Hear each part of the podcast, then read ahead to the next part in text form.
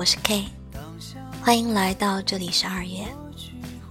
今天我想跟大家分享一本书，沈从文的《编程》。《编程》早在高中语文课本上就读过了，依稀记得主角是个名叫翠翠的女孩，别的便一概不记得了。我之所以拿来重读，大半因为好奇，人人都夸沈从文，奉《编程》为经典。我怎么什么门道都没有看出来呀？这趟再读竟真的有些感动。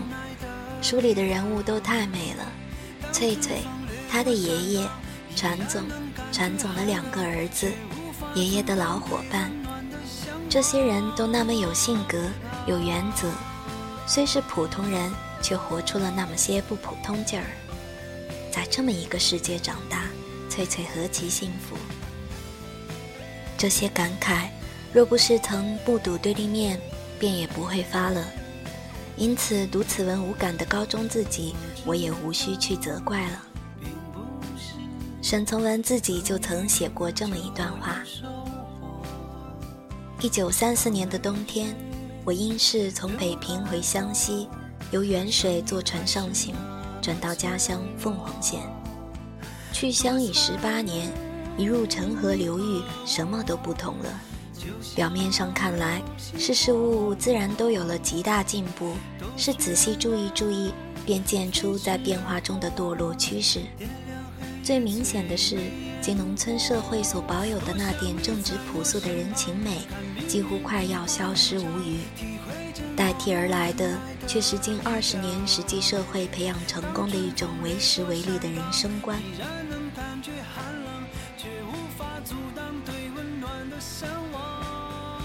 我们就来领略一段沈从文记忆中那正直朴素的人情美吧。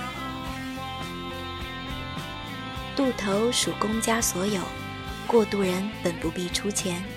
有人心中不安，抓了一把钱掷到船板上时，管渡船的必为一一拾起，依然塞到那人手心里去，俨然朝醉时的认真神情。我有了口粮，三斗米，七百钱，够了。谁要你这个？但是，凡事求个心安理得，出气力不受愁，谁好意思？不管如何，还是有人要把钱的。管船人却情不过，也为了心安起见，便把这些钱托人到茶洞去买茶叶和草烟，将茶洞出产的上等草烟一扎一扎挂在自己腰带边。过度的谁需要这东西，必慷慨奉赠。有时从神气上估计那远路人对于身边草烟引起了相当的注意时，这弄渡船的便把一小束草烟扎到那人包袱上去，一面说：“大哥，不信这个吗？这好的，这妙的，看样子不成材，巴掌大叶子，味道蛮好，送人也很合适。”茶叶则在六月里放进大缸里去，用开水泡好。给过路人随意解渴。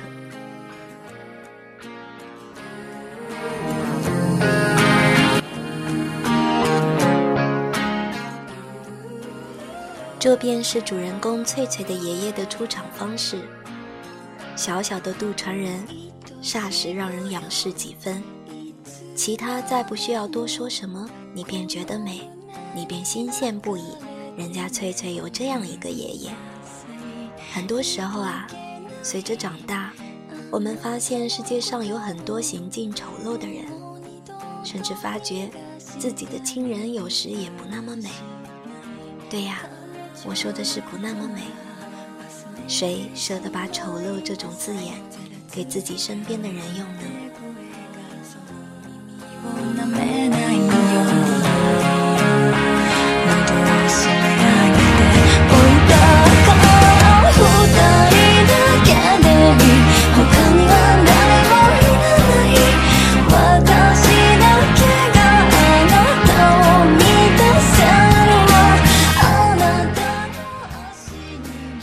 这本书有名，想必研究的人也不少。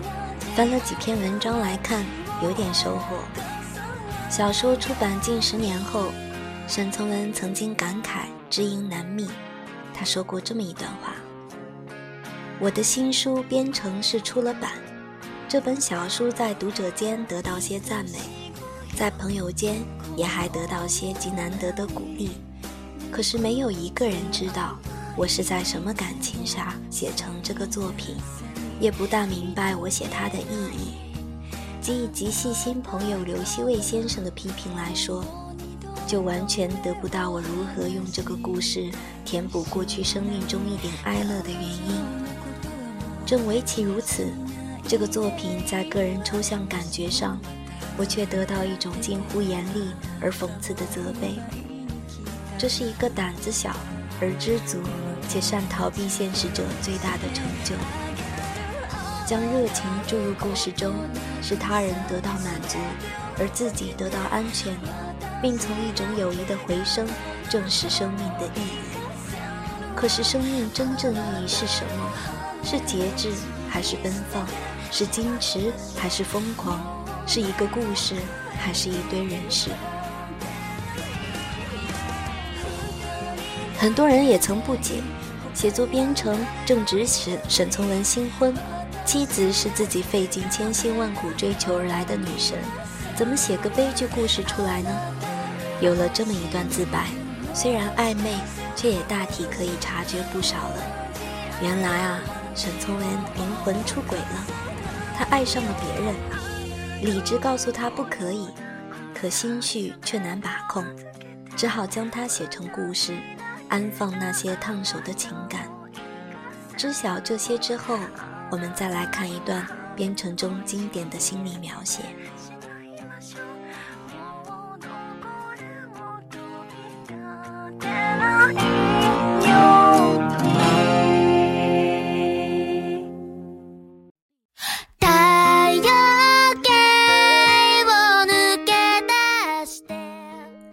这不是人生罪过，诗人们会在一件小事上写出一整本整幅的诗，雕刻家在一块石头上雕得出的骨血如生的人像，画家一撇绿一撇红一撇灰，画得出一幅一幅带有魔力的彩画。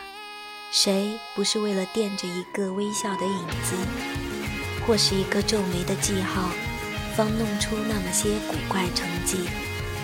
翠翠不能用文字，不能用石头，不能用颜色，把那点心头上的爱憎移到别一件东西上去，却只让他的心在一切顶荒唐事情上驰骋。他从这份隐秘里，便常常得到又惊又喜的兴奋。一点不可知的未来，摇撼他的情感极厉害，他无从完全把那种吃醋不让祖父知道。有研究认为，此处的翠翠便是沈从文自己。看来，沈从文垫着某个微笑的影子、皱眉的记号，便弄出编程这古怪成绩了。唉，莫不是作家个个如此，全因多情才有文可作，有才可挥吗？沈从文追求妻子的故事，任先生给我讲过。张兆和是他的学生，看上人家以后，沈从文便一封一封的递情书，对方不理，情书便写得越来越厚。女学生忍无可忍，去找校长胡适出面。谁想为情苦恼的沈从文早就找过胡适，胡适还答应为他说和。有这么一段佳话，能够娶到自己的爱情，却也是要婚外恋的。不知道我不可知的未来里会不会有如此遭遇，真是忧心。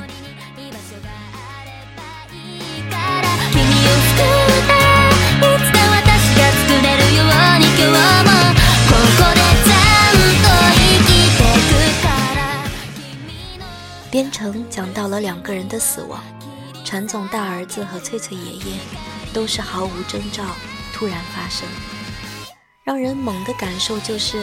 死的不是时候，然后才恍然觉得自己这么想实在太荒唐。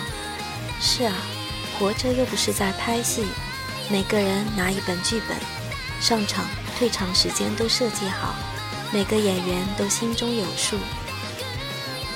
回想我尚不够多的阅历，已经经历了三次亲人的死亡。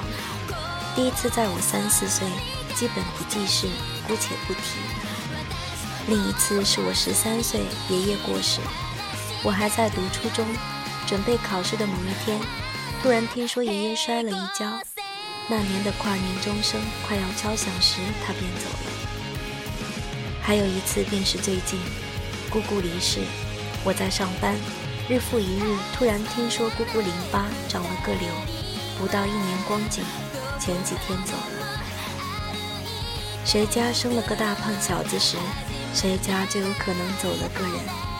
生死原是这么稀松平常的事情，能说出这么一句话，内心何其不愿，又何其敞亮的明白，这是真的。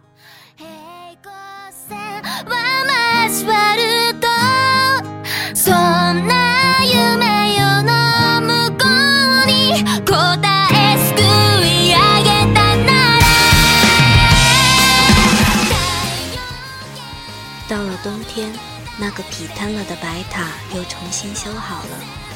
那个在月下唱歌，使翠翠在睡梦里为歌声把灵魂轻轻扶起的年轻人，还不曾回到茶洞来。这个人也许永远不回来了，也许明天回来。这便是编程的结尾。未可知的前方，等着我们的也许是好的，也许是不好的。如此想着，我合上书，闭上眼，对自己说：“可别辜负了明天的日头。”